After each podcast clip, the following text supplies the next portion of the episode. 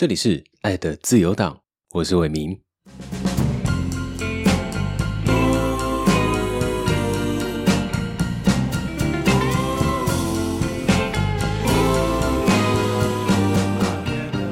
今天想要跟大家聊聊的作家叫做七等生，他是苗栗通宵人。那么，这样一位离经叛道，并且以个人的意志跟整个世界做对抗的作家。有人说呢，他是虚无主义者。不过，他的虚无究竟是修正过后的，还是超出人类思考极限的，就看你站在什么样的角度看待他喽。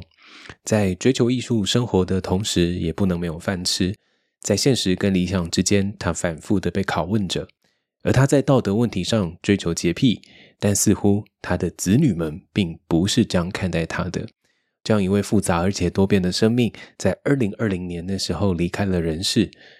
或许现在已经自由的七等生，正在天上的某处，看着我们这一群正在为生命感到苦恼的笨蛋们，并且哈哈大笑着吧。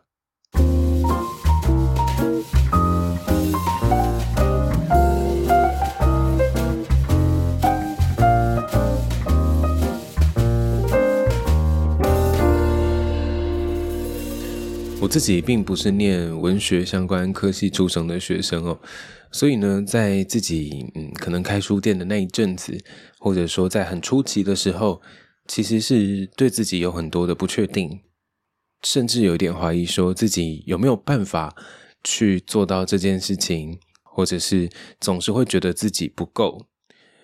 所以一开始其实是有一点犹豫，或者是有一点踌躇的。那后来也不是说这样的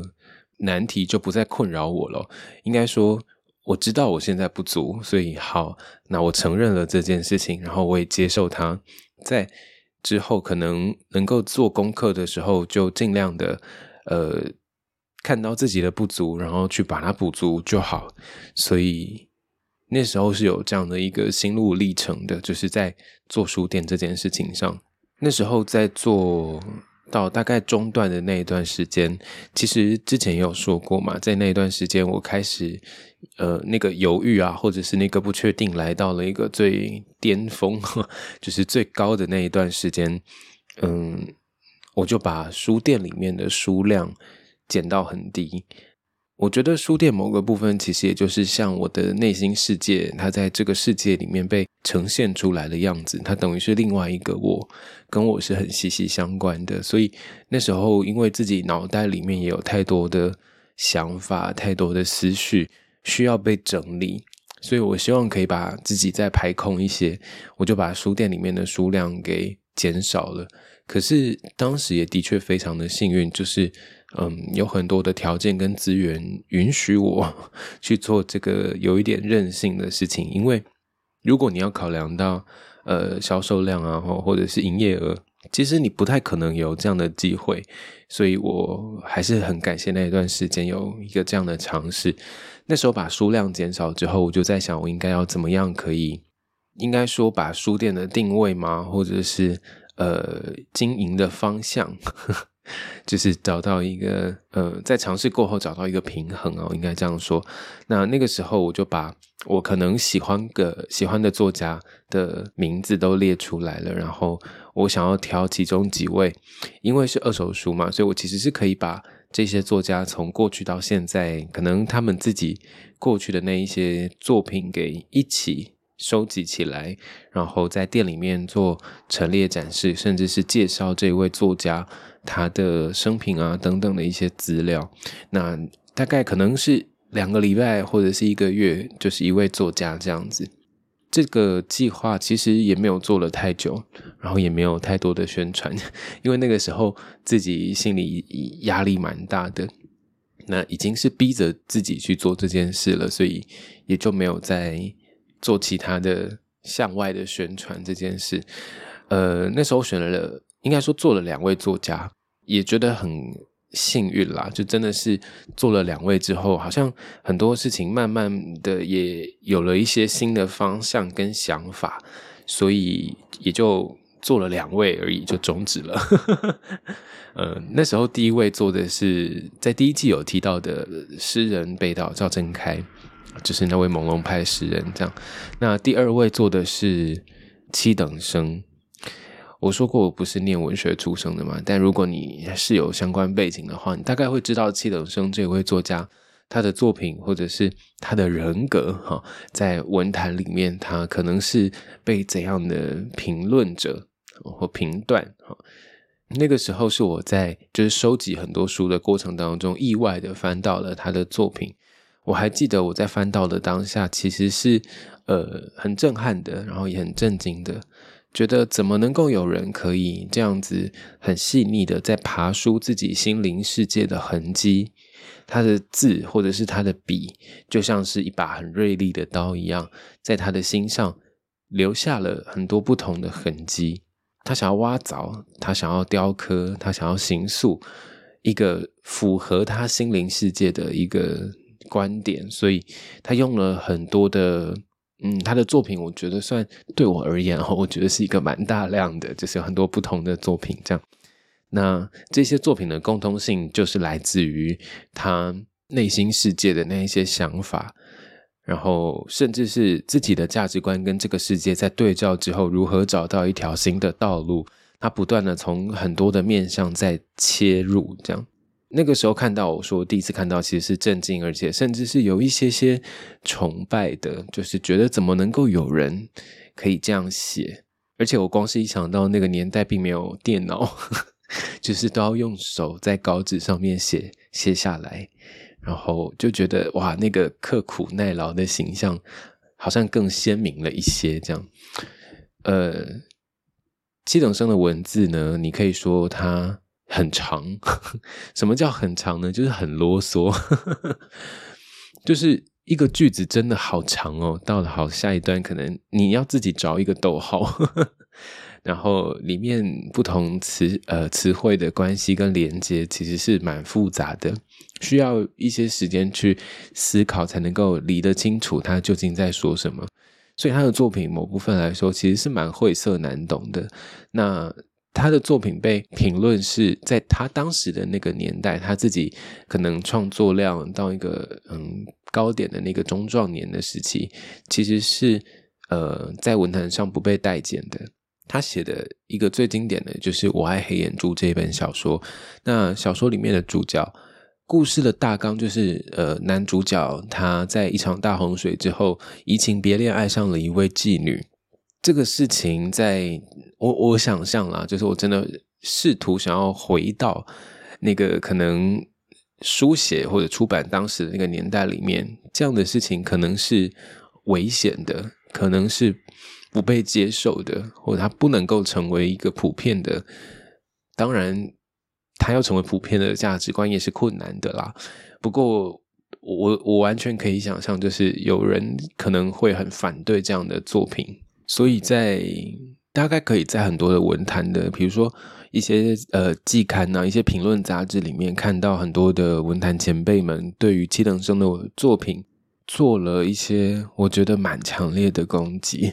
也不能说攻击啊，应该说他自己的诠释跟想法，会觉得这是一件败德的事情，怎么能够用文学？就是他觉得他是玷污了小说，他作品想要说什么，其实是很难理解的。我想在那个时代背景底下。在文学上面的评价是如此，他觉得自己格格不入，他觉得自己站不到一个位置上面去。他是一个来自小镇的一个知识分子，但似乎在这个嗯茫茫的这个社会当中，他一直找不到自己的定位，所以他只好用这一些文字把自己紧紧的拉住。那这个是在文学里面的世界，那究竟在现实的世界，他是又是一个怎样的人呢？其实，在要做七等生的功课的时候，我去看了一部他的纪录片，叫做《销售的灵魂》。那《销售的灵魂》同时也是他作品名称之一。这个纪录片里面，我我相信纪录片一定有某个部分的角度啦，哈，应该也很难说做到真的完全工整，只是。呃，还是把一些可能我们作为读者所看不到的那一些，在作家自己在生命的其他面向的那一些，呃，不管是人事物都好，我们所看不到的那一些角度给补足。我想是这个纪录片可能想要呈现的一件事情。在这个纪录片里面有谈到他自己的小时候，谈到他在出社会之后，总是被这个社会给欺压、给凌辱，或者是呃有种种的霸凌。但这当然都是他自己的感受嘛，我们也没有办法去评论什么哈。所以他自己的小说有很大的一部分的材料，就是来自于他自己生命的这些经验。在这个纪录片里面访问到了一些人，其中包括了他自己的孩子，还有七等生曾经交往过的女朋友啊。那七等生的小孩对于这位爸爸又是有什么样的感觉呢？他的小孩曾在这个访问里面有提到一个过去的事情，是七等生在自己原本的教职呃离职之后，他想要追求自己的文学生命嘛。所以，他其实是需要一个能够创作的条件的空间。常常孩子可能在家里面跑啊、闹啊、吵啊，会让七等生没有办法写作，所以他会对小孩说 “keep 啊”，然后就是蛮严厉的口气。甚至妻子也会带着两个孩子，就是到街上去到处乱晃。他说他会从这一条街的头，然后再晃到底，然后来来回回不停的走，只是为了要让在家里面的爸爸有一个可以创作的空间。所以其实从这个经验来体会，就是来想象的话，你会知道他是没有办法做到全面的，或者他在做父亲这一件事情上，嗯，要做到的陪伴吗？在孩子的感受上其实是不足的。回到我们一开始说，我觉得我很崇拜，或者是觉得哇，这样的写作的内容跟方式实在是太令人惊讶了的那个同时，在看了他的嗯生命的其他角色对他的评价之后，你会知道他的完整来自于他的不够完整，所以也会回过头再去修正自己可能对于某一些作品的。第一印象，然后或者是先入为主的观念，会认为这样子追求文字或者是文学的艺术家，他一定就是一个怎样的人哦，等等的。但是在他的孩子呃分享了这一段经历之后，我我不晓得，嗯，其实也没有什么晓不晓得，就是你会再去修正这件事情。这样一个很固执，然后很坚持。自己要走的这条路的人，我们不能够说他有错，但我们也不能够说他，应该说再怎么样说，都是他的人生跟他自己周围那一些人互动出来的结果，所以你很难评论他为什么当时不做这个，只做那个。哈，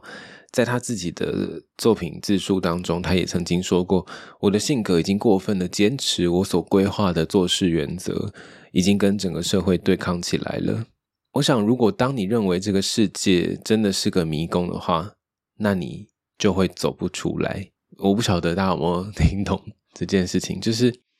那一些认为自己，我我不晓得灵魂究竟真的是不是有自己所选择的道路。可是，在我自己看来，有一些可能看起来很辛苦的灵魂们，他们在这个世界上处处碰壁，然后觉得整个世界都在割裂他，然后觉得自己的。理想为什么永远无法舒展开来？他们究竟想要得到的那个野心，或者是那个注目，应该到达什么样的程度才叫做成功？好像总是有很多的挣扎跟纠结在里面。我常常看着这样的灵魂，觉得非常的辛苦。但是我我真的不晓得是不是他们自己所选择的。那如果真是自己所选择，那一些。不快或者是不舒服的感觉，为什么没有办法被自己也安慰过呢？就是这是我常常可能在看这一类的作品的时候，觉得很心疼的部分吧。他也曾经说过，他从六岁开始就是一个不快乐的人。我不晓得他究竟到现在，应该说他已经离世了吗？可能在他自己为自己的人生做总结的这一段时间里面，他究竟是。不快乐多过于快乐吗？我们常觉得快乐可能是一件肤浅的事情，可是其实你要做到快乐是一件很难的事情，因为快乐所需要的是平静。他在自己可能老年的时候生了一场大病，然后做了手术。我不知道在经历了身体上面的这一些病痛，或者是他真的已经走了这么长的时间了，他怎么回头去评价跟看待自己的这一生？那些他曾经做的一些可能不够正确，或者是还能够有余力再能够尽到的那一些责任，他又是怎么样去看待那一些缺失？或者他真的就是一个？怪人，就是一个非常极度强烈的认为我就是对的，而且他真的也的确用这样的一个人生哲学贯彻了他的一辈子。这样的灵魂是独特的，而这样一个独特的灵魂，在他自己的那一些放到不同的年代里面，应该会有什么样的位置？我想都很难定义吧，我很难定位哦。在一九六零年代的时候，台湾经历了美元时期嘛。那时候，呃，在文学上被称为为现代主义。那时候有很多西方的文学进来，那也鼓励作家们往内心世界去探索。一直到了一九七零年代的时候，是写实主义，或者是呃，我们必须让自己的写作的内容反映了这个社会的真实现实。嗯，我觉得七等生自己的作品其实是。很难定义的，就是你很难说它是什么类型。它真正独特的地方就来自于，它近乎是一种像是疯狂的宗教信仰一样的，朝着自己内心世界奔着去的那一种义无反顾。我觉得是他作品当中一个很强烈的韧性吧。自己看了他的几本作品，我自己很喜欢《私募维维》这一本，然后还有呃《沙河悲歌》也很好看。然后散步去黑桥，呃，散步去黑桥，它是一个短片，但其实里面还有收录了其他的作品。我这几天在重看的时候，我反而觉得散步去黑桥给我的感受好像已经没有像之前那么强烈了。散步去黑桥讲的是他跟他自己的灵魂，呃，相约去童年的一座桥，对，然后往灵魂的上游回溯的过程。我自己后来在看啊，我非常喜欢《迷失的蝶》这一篇。这一篇里面，他形容到一只蝴蝶如何拍动它柔软的翅膀，但在一个阴雨天底下，突然的一场大雨把这个蝴蝶的翅膀给淋湿之后，让这只蝴蝶就是把这只蝴蝶呃雨水把这只蝴蝶打到了那个透明的玻璃窗上，然后蝴蝶就随着雨水。然后贴着玻璃窗掉落下来的这个过程，我觉得这个描这段描写非常的细腻，然后也真的的确反映了呃故事当中主角的一些心境。其实这一篇《迷失的蝶》的故事大纲，我觉得蛮简单的啦，大概就是在说喜欢的人嗯不喜欢你，然后你最后发现你喜欢他，他也不喜欢你了，就是类似啦，类似这样的情节这样。那我觉得这些外由呃写物，然后来拟情的这个写法笔法是很细腻的，所以我非常喜欢《迷失的蝶》这一篇，推荐给你。除了《迷失的蝶》，我刚刚有说到《思慕维维》是吧？《思慕维维》其实是一篇嗯，就是一封情书啦，很长的情书，有一些露骨，有一些场面形容的非常的。呃，可能像情欲吗？哦，就是很直接这样。在这一本册子里面，他后面有提到一个典故，是呃，柏拉图在《想夜》那一本书里面的爱神的故事。这个爱神的故事，我从大学的时候就非常非常的喜欢，然后也从不同的作品当中看到很多人引用它。那其中包括一部电影叫做《摇滚芭比》，就是。呃，香港翻译成“妖行乐与怒 ”，蛮奇怪的翻译，但中文翻译成“摇滚芭比”。英文的片名是《The Headwig and the Angry Inch》，就是假发跟愤怒的一寸这样。那他是在说一个变性人的故事。这个电影的文本当中就引用了这个跟柏拉图《想宴》里面的爱神同样的这个寓言故事，说到了在天地混沌的时候，其实人类是四条腿。然后四四只手，然后两对眼睛的一种生物，但是因为人类的过于自大，跟想要跟天神抗衡的那个强烈的心越来越激烈啊，越来越狂妄了。所以天神呢，从天顶上降下了无数道的雷，把这一些四条腿的人们分成了两半，于是就成为了现在我们人类的样子。在这个电影当中啊，我哇，这部电影大概已经可以算是我人生最爱的，或者说影响过我最多的前，可以排到前三哦。我觉得可以。那这一部电影的主题曲叫做《爱的起源》（The Origin of Love），然后非常非常的喜欢。其实我之前应该有说过，但也就是在推荐给你们，叫《爱的起源》嘛。所以，究竟人是在什么时候才开始去学习如何去爱的呢？就是在。天神们把雷劈到所有人身上，把人分成两半的那一个瞬间开始，人类终于知道应该要怎么样去学习着爱了。然后，这是我很喜欢的一个寓言故事，也曾经在斯木维维这一个作品当中有提到。总之呢，七等生就是一个离经叛道，然后一生非常叛逆，甚至我觉得他到了生命结束之前。当然我没有看到，然后，但是 我自己觉得他是非常以一贯中的，他的不够完整，他的这些缺失，他这些所作为人应该要尽到的责任，或者这个社会的眼光所加予他的这一些重担，他最后其实是把自己他自己把自己给抛掷到了某一个境地里去了。那我觉得这样的生命其实是辛苦的。然后，当然，他的身边身他身边的人也跟着他一起经历了这一些，我觉得其实也是非常的不容易啦。我在看呃七等生的那个纪录片《销售的灵魂》的时候，其中有一个片段是他的太太写信给七等生的一篇信。那在这一篇信里面，我看到了一个很传统的女人，她在丈夫自己正在为。理想奋斗，或者是很坚持、很固执，然后想要实现自己的那些抱负的时候，她作为一位妻子，她能够做的是什么？然后，我我觉得在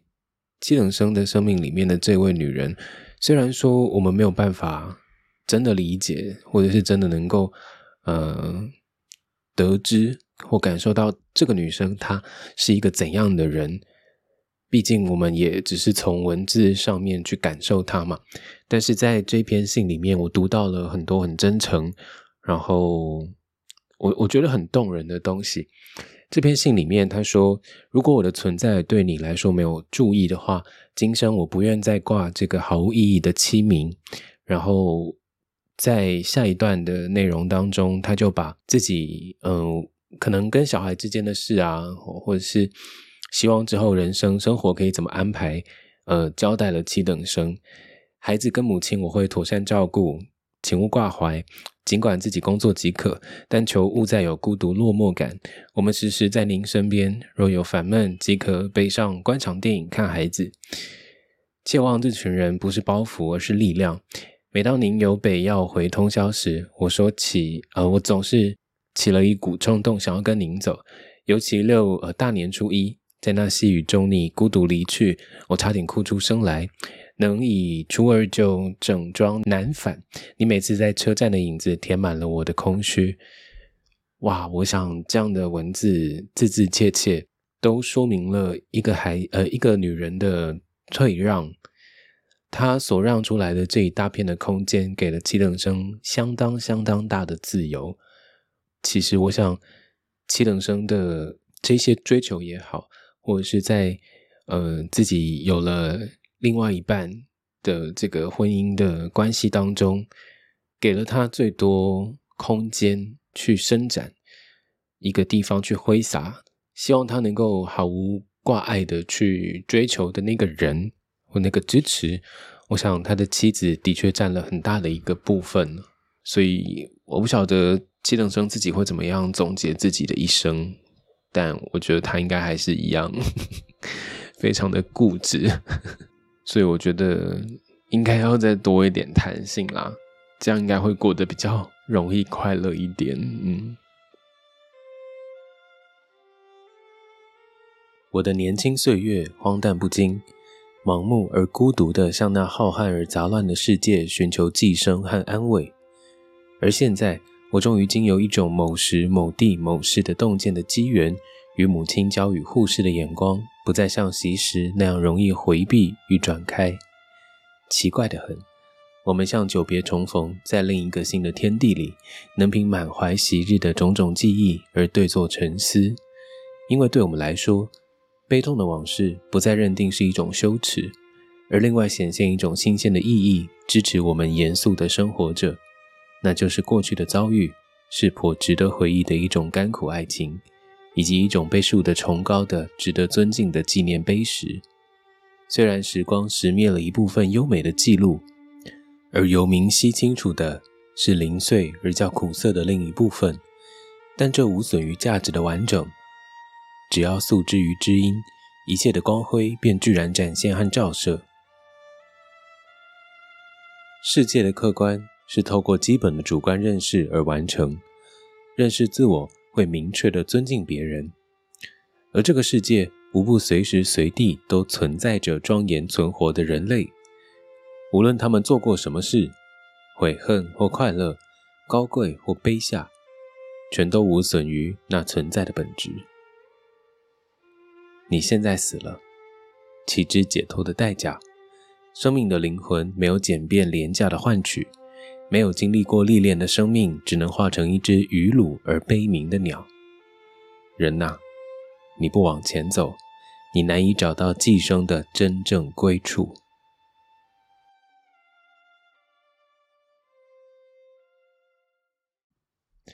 跟大家聊完了七等生之后呢，想要跟大家说说这位女歌手，她是齐豫。我非常喜欢齐豫，在我自己有了第一台黑胶唱机的时候呢，我第一个想要收藏的黑胶唱片就是齐豫的作品。但其实我对某个嗯事物或者是人物的喜欢，好像从来也都不是那种近乎疯狂式的追寻 或崇拜，一直以来比较像是一个。嗯，在看台下，然后很安静的自己在听歌的一个听众，在开书店那段时间呢，我有给自己取了一个艺名，我忘记听呃是听谁说了，就是人可能在成长的过程当中会有几次不同的蜕变吧。那在身体上的也好，或者是在心灵上的蜕变都好，总是有那么一刻，你希望给自己起一个新的名字。这个名字呢，它不是父母给你的，它是你自己想要给自己的一个，像是呃寄望、一个寄托，或者是你心里面呃认同的那个价值。那在那个时期的我，给自己取了一个新的名字，其中呢就有“玉”啊，就是犹豫的“豫”啊，那同时也是奇遇的“遇”，其实也就来自于这位女歌手。我实在是太喜欢他的那一首《橄榄树》了，所以那个时候就把呃这个字用到了里面去。这样，不过在这几年呢，就是真的已经逐渐沉淀啊，然后嗯，遭遇了很多，也不能说遭遇啊，遭遇好像是不太好，呃，经历了一些嗯人事物或场景、生活场景的转换。好像一切已经到了一个比较沉淀哈，然后比较安静，比较嗯不再那么嘈杂。我似乎好像也不太需要另外一个名字，它处处提醒着我应该要那个方向在哪里。我好像不太需要这样的东西，所以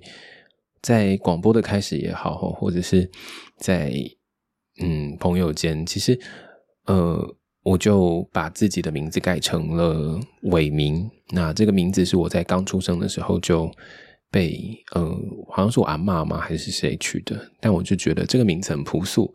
然后也是我在这个世界上第一个证明，所以就换回来了。如果你有听到我刚刚放的那一首歌的话，我选的是呃，齐豫他在一九九七年一张叫做《骆驼飞鱼鸟》的专辑里的。一首我觉得应该算蛮前卫的歌吧，可能在那样的年代里面，那这首歌其实也展示了、展现了他唱腔里面的一种多变啊，跟自由这样。那这张专辑呢，是他从早年可能很文艺的那个路线的美少女，我我认为她蛮美的啦哈。那在一九九七年的十二月的时候，他推出了这一张由他自己制作的。这张专辑，想要跟大家分享他在专辑文案上面写到的。他说：“我们一心追求幸福，也因此一再遭遇困境。该在意的不是鞋子上泥的多寡，而是脸上微笑的弧度。”我在曲风上求色彩丰富，就像我在生活里力保弹性，避免僵化；在唱腔上求多变但准确，如同我跟人的关系不冷不热；而在词义上的力求有物，是印证我最深层严肃的本性。这十二首歌分别留了位置给我的父母、我的孩子、我的爱人、我的敌人，还有我自己。当然也留了一个给你，请你对号入座吧。我想这个文案的内容写的真的非常之好。他说了自己在制作这张专辑想要呃突破的地方是什么，然后他这张专辑的走向就是在制作的层面上面非常的有自己的一个嗯想法。那刚刚你听到的那一首《幸福》，我觉得非常的好听，你也可以再找来听听看。这一首歌里面，这首歌的词是齐豫自己写的。那，嗯，他的确也说明了自己可能在经历了婚姻这样的关系。那尤其又是在呃，可能是大众眼光下的一个婚姻关系哦，难免旁边的人都会对你说一些什么。那其中的各种滋味，真的只有在嗯那关系当中的人能够明白的。在这一张专辑当中，我还有另外一首歌也非常喜欢哦，是呃《女人与小孩》。那这一首歌呢，他找来了他当时还年纪很小的他的女儿一起合唱。哇，这首歌，我觉得在呃一些歌曲作品啊，就是可能听了这一些，嗯，从过去到现在，我觉得有一些歌对我来说是很纯净的歌，很纯净，指的是说它。映照了，或者是它显示了，或者它告诉你，这个世界上还有一个很干净，然后很纯粹的一个地方。我想最经典的应该就是王菲的《人间》嘛。再一首，我觉得可能就会是呃齐豫的这一首《女人与小孩》。他说到了自己成为了父母，然后这个小小孩来到他的生命，他的生活已经不再摆荡了，他愿意给他很多很多的爱。所以我觉得这张专辑除了在流行方面也好，或者是在他过去的那一个修正过后的比较文艺腔浓厚一点的那个路线，他找到了一个我觉得很舒服的平衡。那么这一首呃这张专辑也是他在开始唱佛教呃歌曲之前的最后一张。那一年印象如果没有错的话，他是得了金曲奖的那个女歌手奖。我会选齐豫跟七等生一起说，是因为他们都跟三毛有密切的来往那包括像先前说的那个阿平之死，就是七等生跟三毛的书信往来。在一九八六年的时候，三毛把自己的词拿到了滚石，希望可以出一张专辑。那这张专辑就叫做《Echo 回声》，也是三毛的英文名字。这是一张很。自传性的一个作品哦，那我相信在网络上面其实有非常非常多人都在谈，或者都在介绍，或说的比我更好。我想说的事情是，齐豫他在这些作品当中担任的角色，或者是他的声音能够贡献或能够描绘的，我觉得是有一定的天赋吧。我常常觉得在听他的作品的时候，他的声音就很像是一把非常非常好的一把琴。无论是谁，只要轻轻的拨动它，就会有非常好听的声音。这就是奇遇的声音带给我的感受。他的声音其实还有一个很重要的事情是画面感，就是他的声音自带那个 画面的那个色彩，或者是那个律动。呃，我想他在二十八岁的那一年的时候，跟呃王心莲，然后还有潘越云。就是一起制作了这张回声，嗯，我觉得应该是一个蛮战战兢兢的经验吧。但后来的成果，其实如果你真的有机会，一定要找来听，里面有三毛的声音。那其实后来唱佛曲的奇遇呢，应该是我除了橄榄树之后，嗯，最常听的作品。我记得在以前高中的时候啊，我爸早上都会载我去呃上学嘛。然后呢，只要当天有考试的时候，就是在出门，然后骑着，就是坐在我爸的摩托车后面，然后我心里面都会唱着齐豫唱的佛曲。他出了几张哦，那包括了可能是心经啊，或者是有一张印象非常的深刻，是那个大吉祥天女咒。我记得，因为有一次我念了那一个咒，然后那一天的考试就考得非常好，所以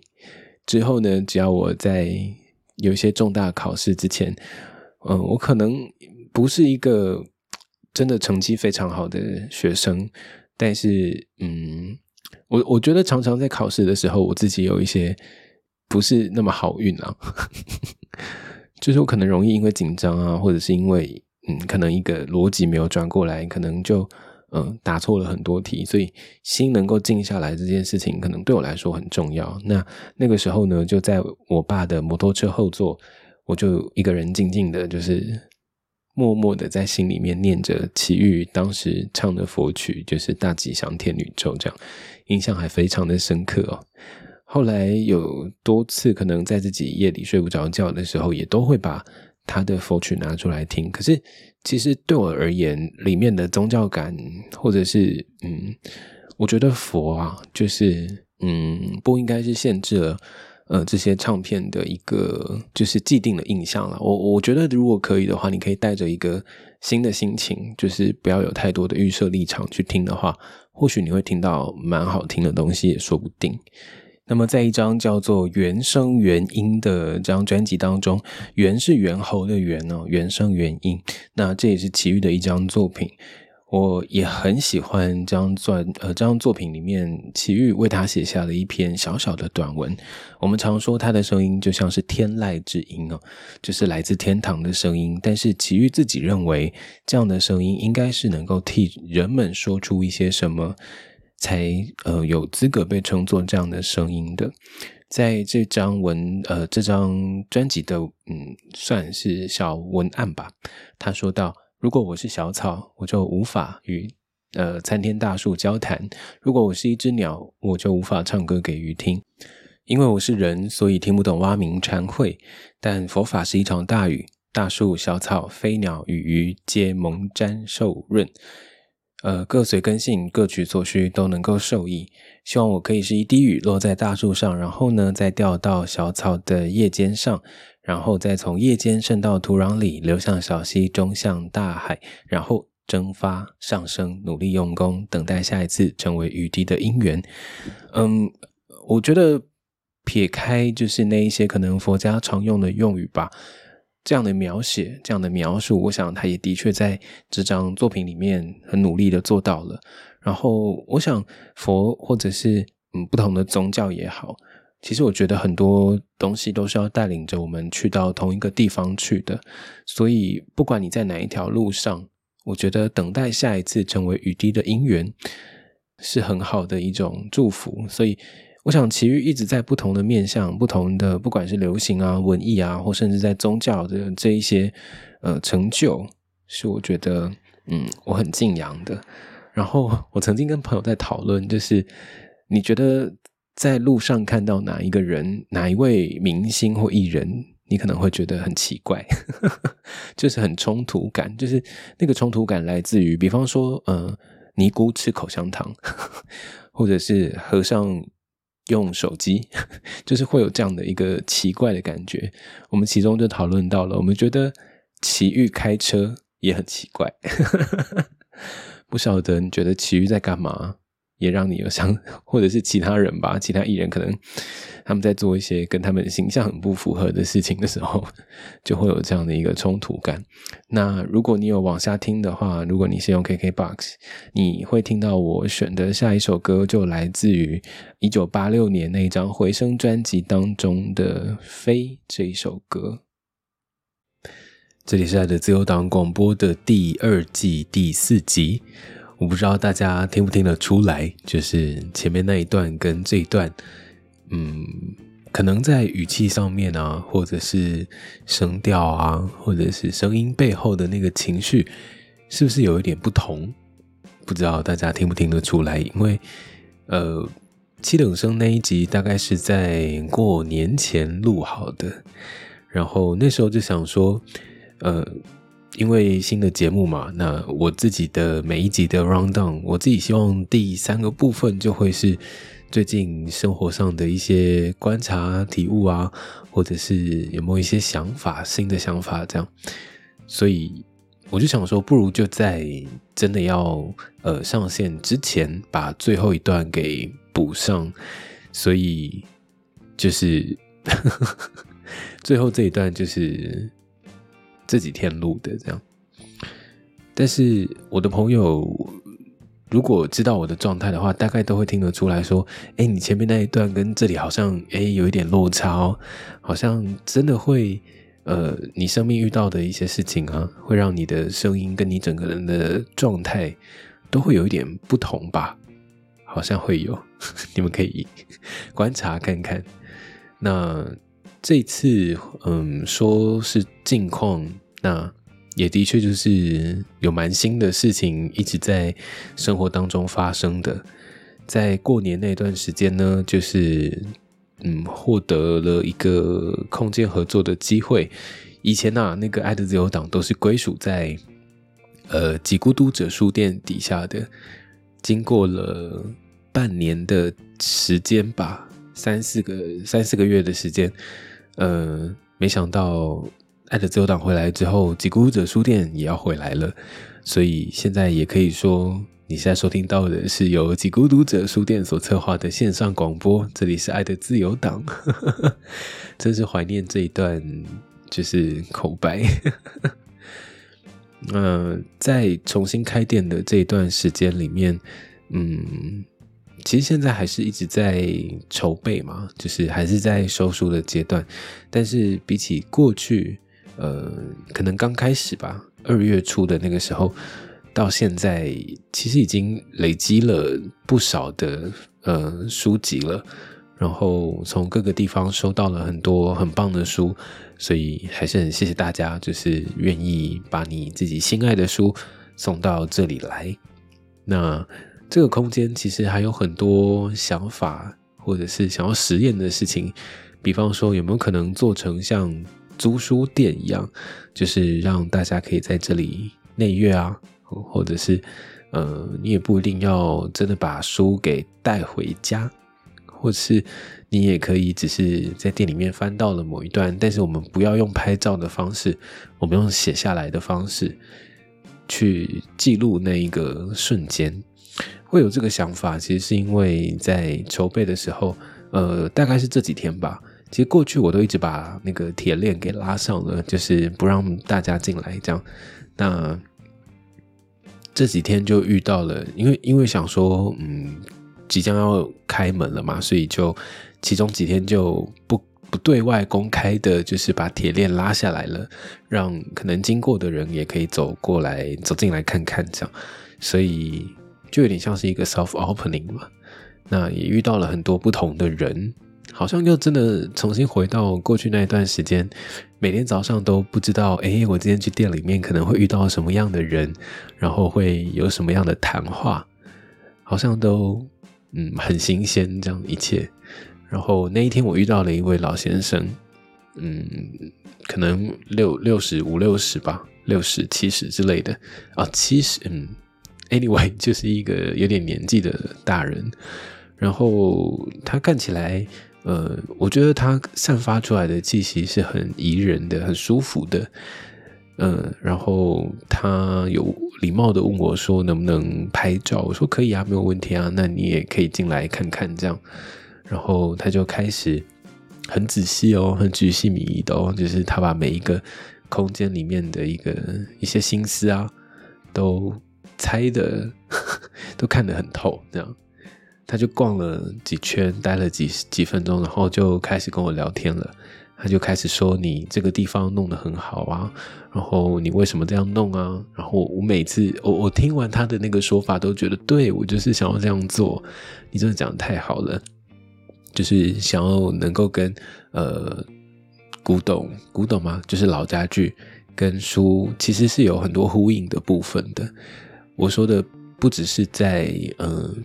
类型上，我说的是在空间的那个调配上面，其实有我的一些心思在里面。然后，当真的有人能够看出来，然后用一种我觉得很贴切的方式，呃，就是讲一次就讲出来他的观察是什么，你会觉得很温暖。这样，我们在二楼的空间其实是有一排老的椅子。然后那位老先生就说：“这些老老家具就很像是一个迎宾的一个行列这样。”然后他还说到以前，呃，就是过去啊，我们人还没有，我们的社会还没有手机这么普遍的一个记录的载体的时候，通常可能都是去图书馆，然后就是去借书，借回来的书呢。如果真的很喜欢的话，真的是会在家里面的本子里头，就是抄抄写写。他说，只有当我们很努力的用自己的方式，就是记录下来那些你曾经很喜欢的事物，那些感觉才会真正的深刻。然后我就觉得，哇，说的真的太好了，因为现在的人根本不需要花太多的脑袋去记住什么让你很心动的事情，因为你觉得总是有更方便的方式让你再重新回味。但是当一有这样的心态的时候，好像你也就不会再去重温那个时刻。但是如果你是在一个有限的资源啊限制底下，然后你真的想要把那一刻你嗯这一本书里面的文字，想要向你袒露的一些关于生命或者是你生活当中的一些秘密，然后你把那个瞬间给记录下来，而且是用手写下来。我觉得那个感觉或者感动好像会更就是延长的更多一些。那一天他就跟我说到了这个观察，然后我就在想，那店里面是不是也能够有这样的服务？服务吗？对啦，像今天开店的时候，也是有一些偶然经过的一些人。那有一位姐姐呢，她进来了，然后她说。嗯，他看完了一样，就是逛完了一圈之后，呢，他又买了一本书，然后他在结账的时候就跟我说，他觉得我字很好看，这样，然后我们就讨论了字跟人之间的关系又是什么。他说他自己的字在呃自己不同的年纪的时候都是不同的样子，他就是另外一种你的呈现，这样。所以，不管是声音也好，或者是一个人所写下来的东西，我们把自己的心灵的状态用某一个方式再重新诠释跟揣摩出来的样子，真的是会跟着你整个人的状态有很多不同的变化跟模样的。所以，我就在嗯，这一些每天就是。Soft opening 的那个 阶段里面，就已经遇到了好多好多不同的有趣的人们。像今天早上还有一组，就是嗯，看起来相当年轻的情侣吧，对，小情侣们。然后嗯，他们的确有很礼貌的说：“可不可以进来看看？”我说：“可以。”然后呢，他一进来之后就开始就是为彼此在这个空间里面拍照。那其实我跟另外一位就是中性名义的那个姐姐，就是我们其实也是有点排斥，嗯，只是把这个地方当成一个景点一样的在浏览或对待，把空间里面的这些配置当成只是一种布景，似乎是会有一点让人愤怒吧。但是我今天好像。因为也没有太打扰我啦，就他们就拍他们的。但照理说，我应该是要很生气，就是对，但我好像没有做出什么行为啦。哦，有有有，我换歌，我把店里面的音乐换了，我换了一个很吵很吵的音乐，然后在他们准备要走的时候。我就再换成一个很安静的音乐，我这样是不是应该很好啦？有心人应该就会知道我的我想要表达什么。对，好，那最近就是一直在整理那一些，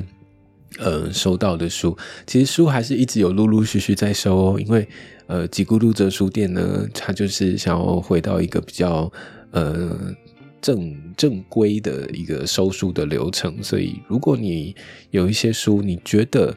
嗯这些书会有人喜欢，然后你或甚至是你自己很心爱的书，然后你想要。嗯，让别人也感受一下这一份心情的话，你也可以让呃吉古哲书店帮你把这份书收下来。这样，那关于收书的方式也都会在脸书上面都会找得到。这样，之后可能还会有更多其他可能开店啊，或者是最近生活的一些想法。那这里是。呃，我预告一下下一集好了。下一集就是上一次呃有跟大家募集一些题目。那如果你现在生活上还有什么样的烦恼的话，其实你也可以就是写的比较仔细一点、比较长一点的一个段落，然后你可以用任何方式。寄 email 给我，传讯息给我，或者是嗯填那个还是什么颜色的表单，其实我都会看哦。然后下一集呢，就会是回复这些烦恼的一个集数，我会找来一个我的一个很好的朋友一起回复大家的烦恼。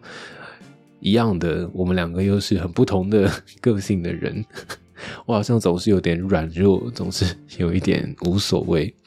但另外一位朋友就是比较务实主义一点呢，就是有什么说什么，直话直说的那一种类型。所以现在还没有录好，所以我也不晓得那一集会是什么样子。不过我非常期待就是了。好了，那我们就到这里喽。这里是由几股者书店所策划的线上广播，你收听到的是爱的自由岛，我是伟明，我们下集再见喽，拜拜。